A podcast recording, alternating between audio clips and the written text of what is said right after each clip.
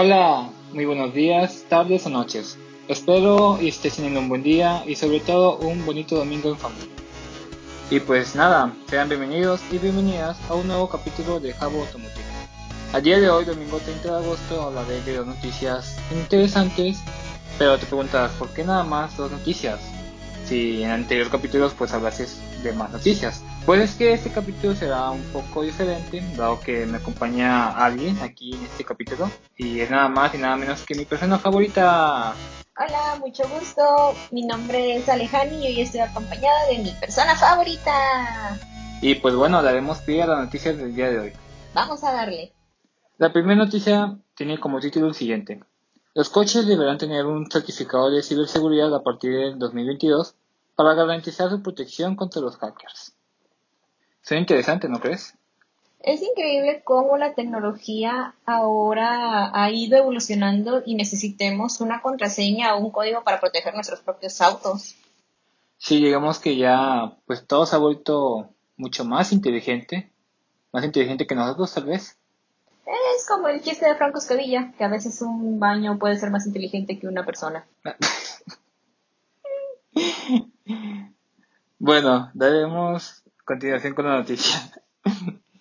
y dice así, el ámbito de la ciberseguridad se ha vuelto vital en la industria automotriz a medida que los coches conectados ganan terreno y se vuelven más vulnerables a ataques.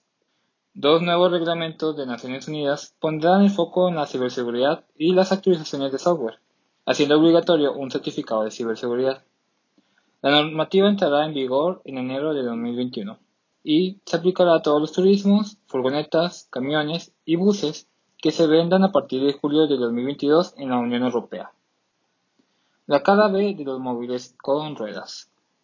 Esto significa que ningún vehículo de nueva homologación con conectividad podrá comercializarse en la Unión Europea sin el certificado de ciberseguridad a partir de julio de 2022.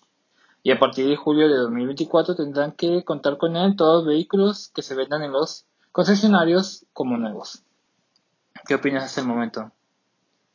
Pues va a ser interesante de si estos seguros tienen que venir cuando el carro ya está de fábrica o si este seguro se va a tramitar en la agencia o si las personas tienen que ir a tramitarlo o las mismas agencias se encargarán de todo este papeleo.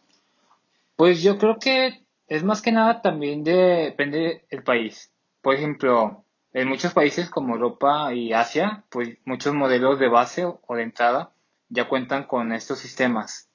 Pero pues también como comentas, tal vez sea algo extra, o sea, que tú tengas que pagar cierta cantidad de dinero para tener ese como que, pues sí, es, ese nuevo etiquetado. Esa se podría decirse como beneficio, que no viene siendo beneficio, es como tramitar un seguro para tu auto. Sí, algo así. Pero bueno, Aquí dice que en Japón y Corea la nueva normativa se aplicará ya desde enero del año que viene. Pues bueno, claro, es obvio porque allá son mucho más estrictos con las normas. Son la meca, se podría decir, ese automotriz también.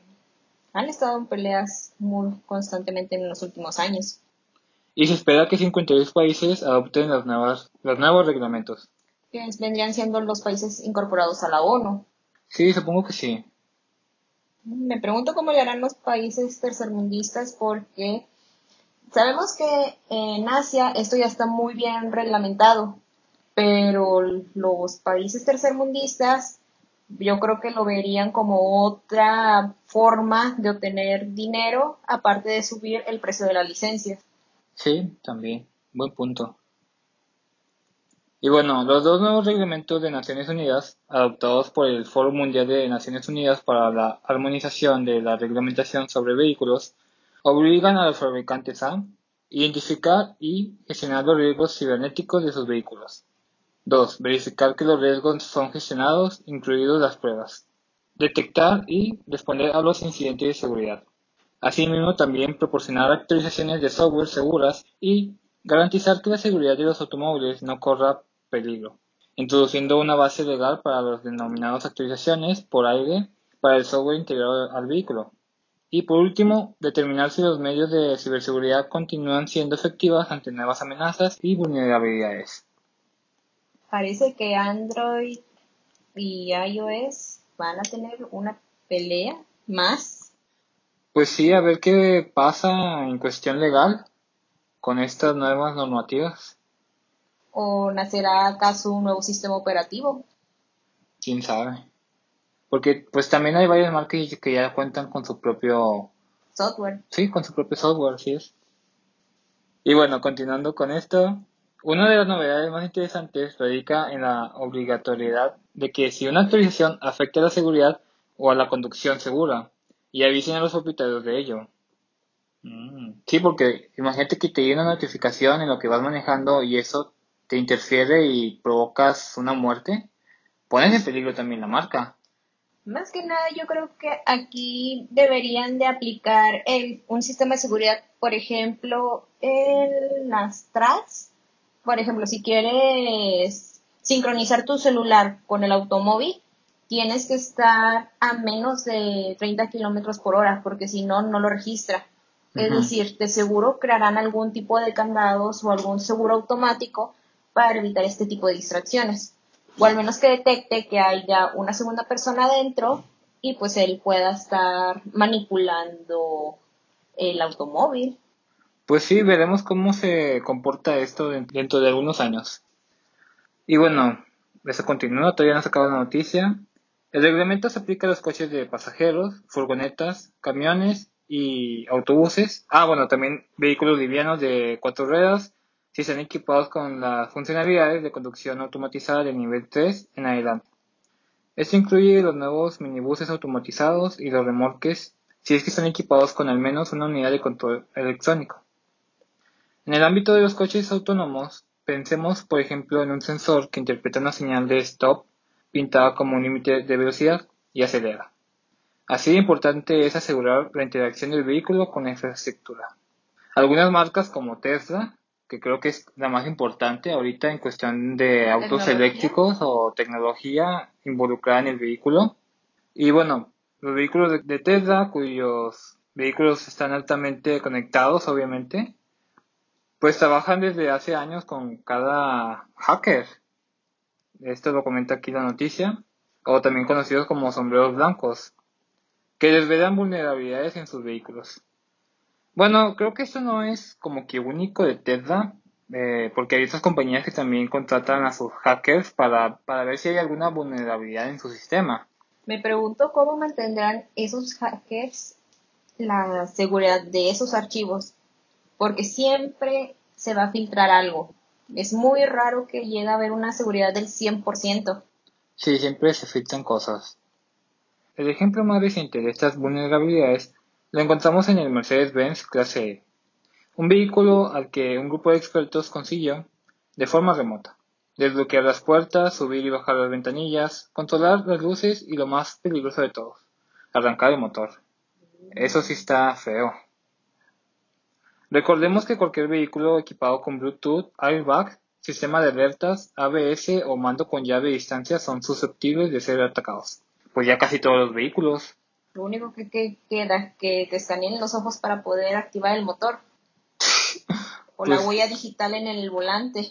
También. Sí, o sea, alguna tecnología nueva para, pues no sé, o al menos filtrar un poco más. Como los antirrobos, de que hay ciertos carros, no me acuerdo muy bien cuál marca era, de que la llave es remota, es decir, si no traes la llave en el bolsillo, el carro no va a arrancar.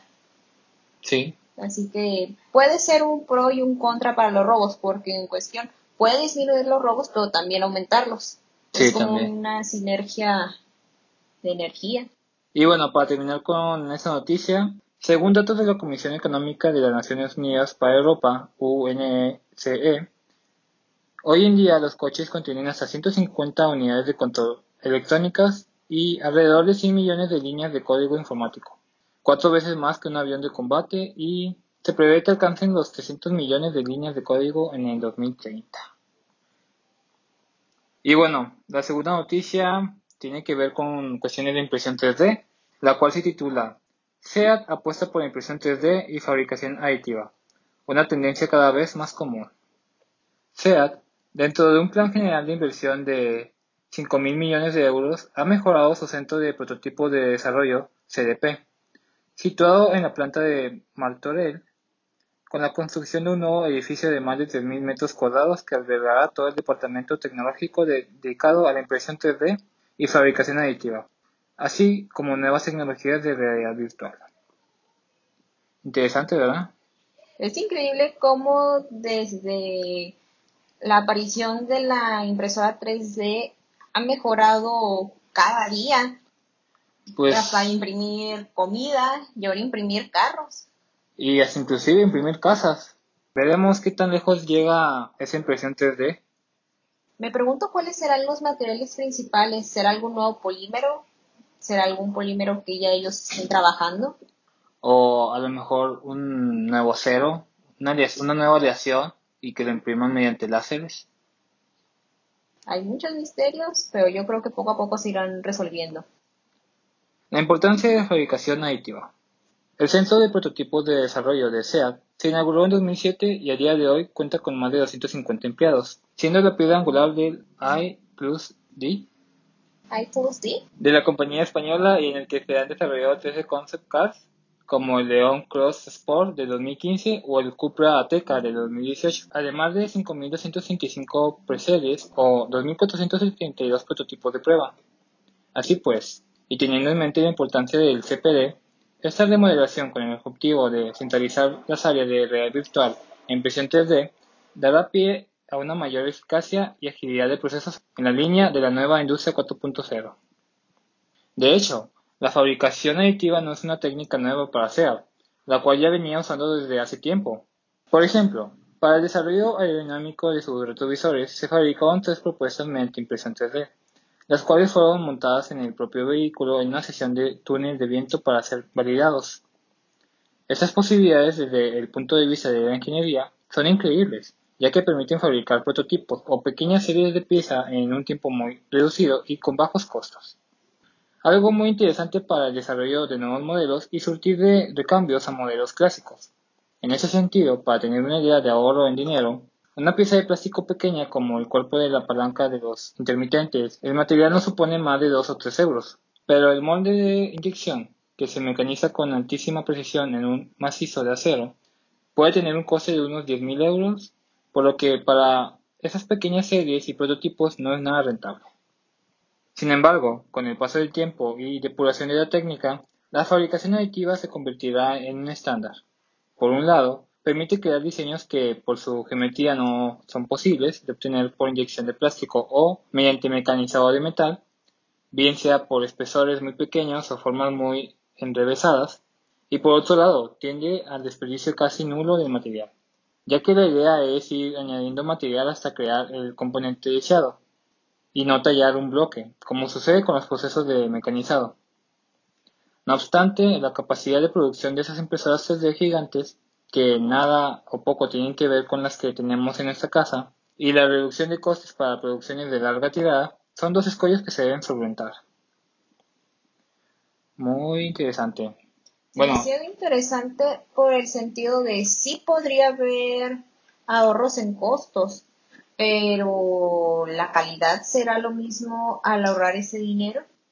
pues que también ya ahí depende de cómo diseñes tú la pieza, porque antes de mandar a imprimir una pieza, esta debe estar bien diseñada, es decir, que no esté hueca, porque si, si tú imprimes la pieza hueca, o sea, que el diseño esté hueco, aunque tú estés usando el mejor material, el mejor plástico, el mejor acero, esta se va a romper tarde o temprano, por lo mismo, que es hueca. Entonces ahí sí, pues esperemos que tengan muy buenos ingenieros, tanto las marcas automotrices como las demás. Y también la pregunta del millón. ¿Quién será el protagonista en esta situación? Mm, ¿El diseñador? ¿Los ingenieros? Pues ¿Quién yo- pelea por la gloria? Pues yo creo que va muy mano ambos, o sea, tanto el ingeniero que sabe cuestiones mecánicas, de fuerza, de torsión, de esfuerzos, pero también el que diseña, porque es el que te va a hacer la figura o la pieza en dado caso. Eso nos demuestra que el trabajo multidisciplinario es la nueva industria 4.0.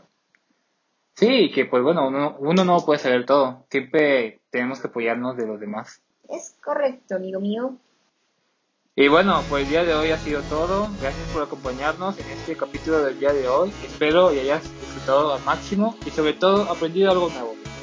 Nos vemos la siguiente semana con nuevas noticias aquí en Javo Automotive.